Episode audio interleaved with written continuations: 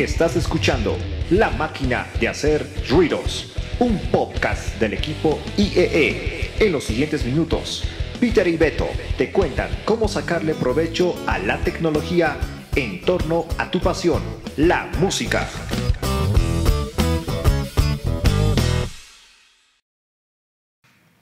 Hola, ¿quién les habla? Peter. Bienvenidos a esta nueva edición de nuestro programa. Me encuentro con mi amigo Beto. Hola Peter y amigos que nos escuchan, sean bienvenidos. Ambos formamos parte del equipo de desarrollo de mercado Pro Audio para la marca Shure en Bolivia y formamos parte de IEE Limitada, ingenieros electrónicos especializados. Hoy hablaremos de un tema muy interesante y que también nos han estado preguntando por nuestras redes sociales.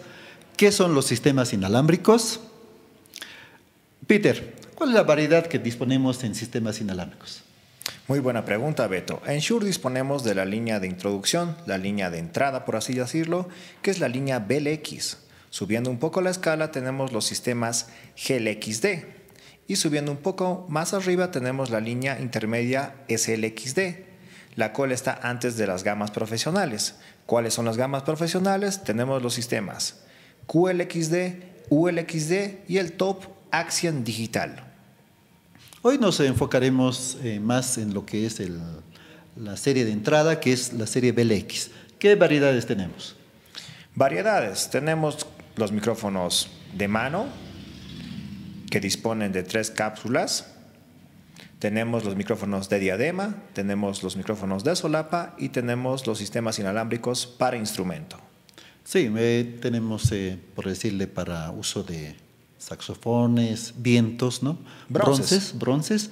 Y también tenemos eh, uso en televisión para hacer que sean micrófonos casi invisibles, como son color los de piel. Mm, color piel y también los de que vienen de solapa, ¿no? Que son muy pequeñitos y casi no tan visible en televisión, ¿no? Son, pasan desapercibidos. Después eh, hablemos también de los receptores, tipos de receptores que tenemos en la serie BLX. ¿Cuáles son? Contamos con tres tipos de receptores.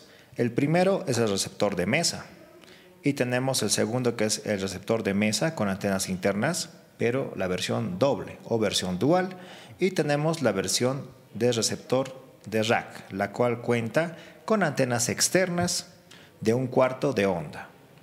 Y también eh, los receptores dobles, que, son de mesa, obviamente, que pueden combinarse, eh, ya sea uno de mano y uno, otro de solapa, o puede ser dos de diadema y otro de, qué sé yo, de, también de, puede ser de mano, ¿no? O sea, el uso, yo lo aconsejaría esto para usos en instalaciones casi fijas en iglesias, no es muy aconsejable esto, ¿no? Que el corista y, y la persona que hace compartir la, qué sé yo, la reunión, no puede usarlo esto, entonces eh, son muy aconsejables para el uso en iglesias.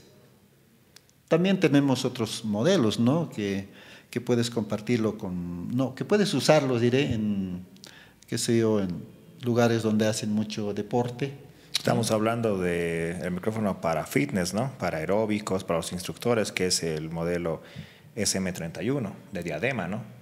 Sí, correcto. Es, este es que está aconsejado, está orientado a este uso, muy eh, exclusivo, ¿no? Puede que decirle, eh, para que soporte ciertas eh, temperaturas, sea sudor y otras cosas que, que pasan ¿no? en, el, en lo que es el deporte. También ponerle como un plus, ¿no? Que los sistemas que vienen de mesa vienen con un estuche para poder transportarlo, ¿no? Lo cual no cuenta los sistemas que vienen de la versión en rack. Eso sí, muy portátil, no este, una práctica maletita que, que cabe tal vez hasta en una mochila, ¿no? Para que puedas llevarlo. Eso lo usan más eh, usuarios con, que tienen que llevar uno o dos sistemas máximo, ¿no? Porque más de eso ya uh, nosotros aconsejamos tener las instalaciones fijas como en rack, ¿no? donde están seis, siete o sistemas inalámbricos muy bien cableados, eh, muy bien, qué sé yo, asegurados incluso, ¿no? para que no tengan movilidad en el transporte.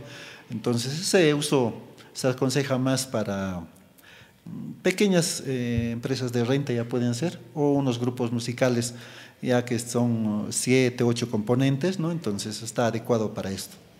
Bueno, también queremos mencionar que la línea BLX cuenta con el micrófono básico de diadema, que es el PGA31, lo cual se aplica bastante para temas de shows de niños, temas de prédica en iglesias, temas de animación.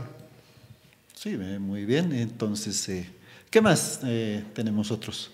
Bueno, hablemos de los de mano, ¿no? Que es lo que muchos han adquirido, tienen o piensan comprar. Si usted quiere comprar un micrófono para cantar, el básico, el de introducción, es con la cápsula PG58. PG58, ¿no? Es el comienzo.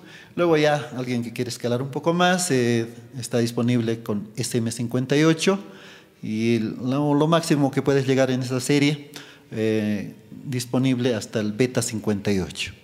Eh, hablemos ahora de los usos que podemos dar. O sea, ¿qué quiero decir en este? No, no tanto qué vamos a hacer, sino que ahora cómo debemos instalarlos, o sea, qué, qué es lo que no debemos eh, por decirle, colocarlo el receptor en ciertos lugares. Recomendaciones para el uso de sistemas BLX. BLX, todo lo que no deberíamos hacerlos con estos sistemas.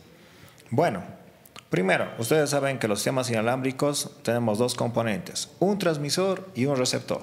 Correcto. Ambos, para que funcionen de la mejor forma y la forma adecuada, tiene que haber una línea de vista. ¿Qué quiere decir la línea de vista? Que ambos puedan verse si yo tengo un sistema BLX, agarro mi receptor y por cuestiones de espacio lo pongo abajo en el piso del escenario y el micrófono se encuentra a una distancia predeterminada. ¿Cuánto es la distancia máxima del alcance del BLX Beto? El alcance del, de la serie BLX es 93 metros o 300 pies, ¿no? Como lo pone. Eso en, en, ¿cómo le digo? en espacios abiertos, vista directa, se alcanza toda este, esta descripción que, que viene con el sistema.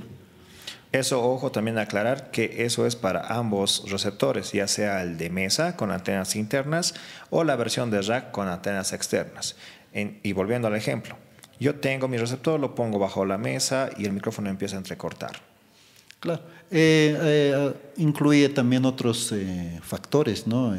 por decirle, colocarlo detrás de una ventana, una ventana de aluminio, qué sé yo, donde tiene ya se forma como una rejilla, ¿no? Entonces, ah, eh, veo, ¿no? Que en una iglesia, por ejemplo, ponen una pared de, vidrio más una rejilla de metal, entonces, eso también es otro, otro aislante, ¿no? Para que no haya una muy buena comunicación entre transmisor y receptor. Entonces ya saben amigos, si ustedes tienen sus sistemas, traten de que se mantengan con una línea de vista para evitar los cortes. Otra recomendación que se puede dar, ¿cuántos sistemas puedo estar poniendo o cuántos sistemas BLX puedo tener o poner o trabajar a la vez? Esto, ¿no? En un mismo escenario podemos tenerlos encendidos 12 sistemas simultáneamente. No, o sea, esto pueden estar ahí entre esos micrófonos de mano, micrófonos de diadema, eh, sistemas inalámbricos para instrumentos y qué más. Eh, es todo lo que la variedad que tiene este, esta serie, ¿no? Pero 12 sistemas máximos el alcance que puedes tener. Después de eso, obviamente, ya van a sufrir interferencias, cortes.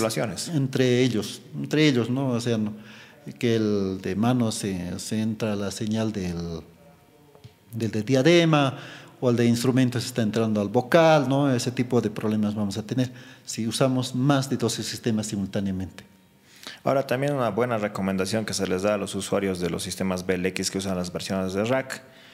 Arriba de que usted tiene cuatro sistemas BLX en la misma frecuencia, lo recomendable es usar un distribuidor de antenas. El distribuidor de antenas lo que va a hacer es, en lugar de que usted use ocho antenas para sus cuatro sistemas, lo vamos a reducir a dos antenas. Va a tener la estabilidad de RF y evitar las intermodulaciones. Y algo también que es interesante decirles a todos. Eh, algo que también vamos a recomendarlos o bueno comentarles sobre el sistema BLX es este trabaja en la frecuencia UHF, ¿no? Peter, ¿qué nos puedes decir sobre eso? UHF, eso es lo que trabaja BLX. Bueno, es la frecuencia que todavía, bueno, el rango que está trabajando es todavía el punto de que estamos en Bolivia en específico, estamos tranquilos trabajando aún con esto. Ustedes saben que la tecnología ha avanzado, hoy estamos entrando a 5G, todos los, todos las cadenas de televisoras que tenemos en el país están migrando a HD, así que todo eso va a ser una revolución en el espectro de frecuencia y tener sistemas adecuados para el uso para que usted pueda hacer una buena inversión, porque estamos hablando, como habíamos dicho en un principio, de los sistemas de introducción a sistemas inalámbricos. Ahora, más adelante, en un nuevo programa, vamos a hablar de los sistemas profesionales, los cuales ya trabajan a un rango mucho más alto y el espectro es más compacto, donde podemos poner en un rango de 6 MHz, podemos poner hasta 20 sistemas inalámbricos. O sea, simultáneamente encendidos en un mismo escenario, ¿no? Eso es lo que nos quieres decir. Claro. Ahora, otro punto también que muchos preguntan, ¿y cómo sé cuando se me acaba la, la pila de, mi, de, mi, micrófono, la batería? Aquí tenemos el, el, consejo, ¿no? Si usted usa el sistema BLX de rack, en el costado le sale un logotipo de la pila y ahí está encendido, ¿no? Si está en verde significa que su pila todavía funciona, pero si ya se pone en rojo, le está diciendo que se va a agotar, lo cual no tenemos en el receptor de mesa, que es algo que muchos quizás no sabían, pero al último han tenido que aprender viendo ¿no? y experimentando. Eso es algo muy útil, útil se dice cuando eh, tenemos esa información, el sonidista, qué sé yo, el encargado de hacer el control, esto puede tener esa información a la vista ¿no? y indicarle que ya debe hacer un cambio de, de baterías. Eh, por si acaso esto es el sistema BLX con unas baterías AA alcalinas, tienes 14 horas de vida útil, ¿no? Vida continua. Sí, pilas AA.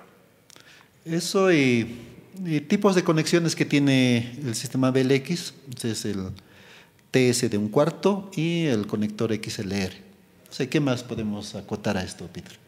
Algo que quizá muchos no sabían, o bueno, los que han leído el manual lo saben, es que cuando tú tienes tu sistema BLX y lo pones en un lugar, lo primero que tienes que hacer es apretar el botoncito que dice Group. ¿Qué hace el botoncito de Group? Te hace un escaneo automático dentro del equipo, de acuerdo al lugar donde estás, y te asigna un grupo y un canal de una frecuencia libre. Entonces nosotros llegamos a un show, llegamos a un lugar, apretamos group, va a empezar a buscar, nos va a dar una definición que sea por decirles eh, A2. Vamos a nuestro micrófono, a nuestro body pack y le cambiamos a A2. Eso nos asegura que esa frecuencia está libre de interferencias, libre de intermodulaciones. Eso es muy importante hacerlo, o sea, eso como consejo a todos. Eh, cuando, incluso ah, aquí en, podemos encontrar los lugares donde hay antenas de televisión, antenas de, qué de, radio y todo lo demás, donde estamos cerca de eso. Entonces, eh, hay que hacer este, esta operación, ¿no? De hacer un escaneo de frecuencias para evitar mm, una interferencia no deseada, ¿no? Entonces, eso es muy importante hacerlo, una recomendación a todos los usuarios de BLX. Y también eh, esto tiene todos los sistemas inalámbricos de Shure, que es este sistema de entrada, pero ya tiene este, esta operación que hace el escaneo automático de frecuencias. Bueno, Beto, como, como verás, el tema es extenso, podríamos seguir hablando de esto bastantes horas. Sí, es muy interesante además compartir esta información con todos los amigos, pero tenemos que concluir. Entonces, eh, para quienes tienen todavía dudas, consultas, sugerencias, Peter, ¿dónde nos pueden encontrar? Estamos presentes en las redes sociales más importantes. Solo búscanos como IEE Limitada. También puedes visitar nuestro website www.ieebolivia.net. Muchas gracias amigos y será hasta la próxima edición. Esto fue La máquina de hacer ruidos, una producción de IEE. Escucha todos nuestros episodios en www.ieebolivia.net o en tu reproductor de podcast favorito. Hasta la próxima.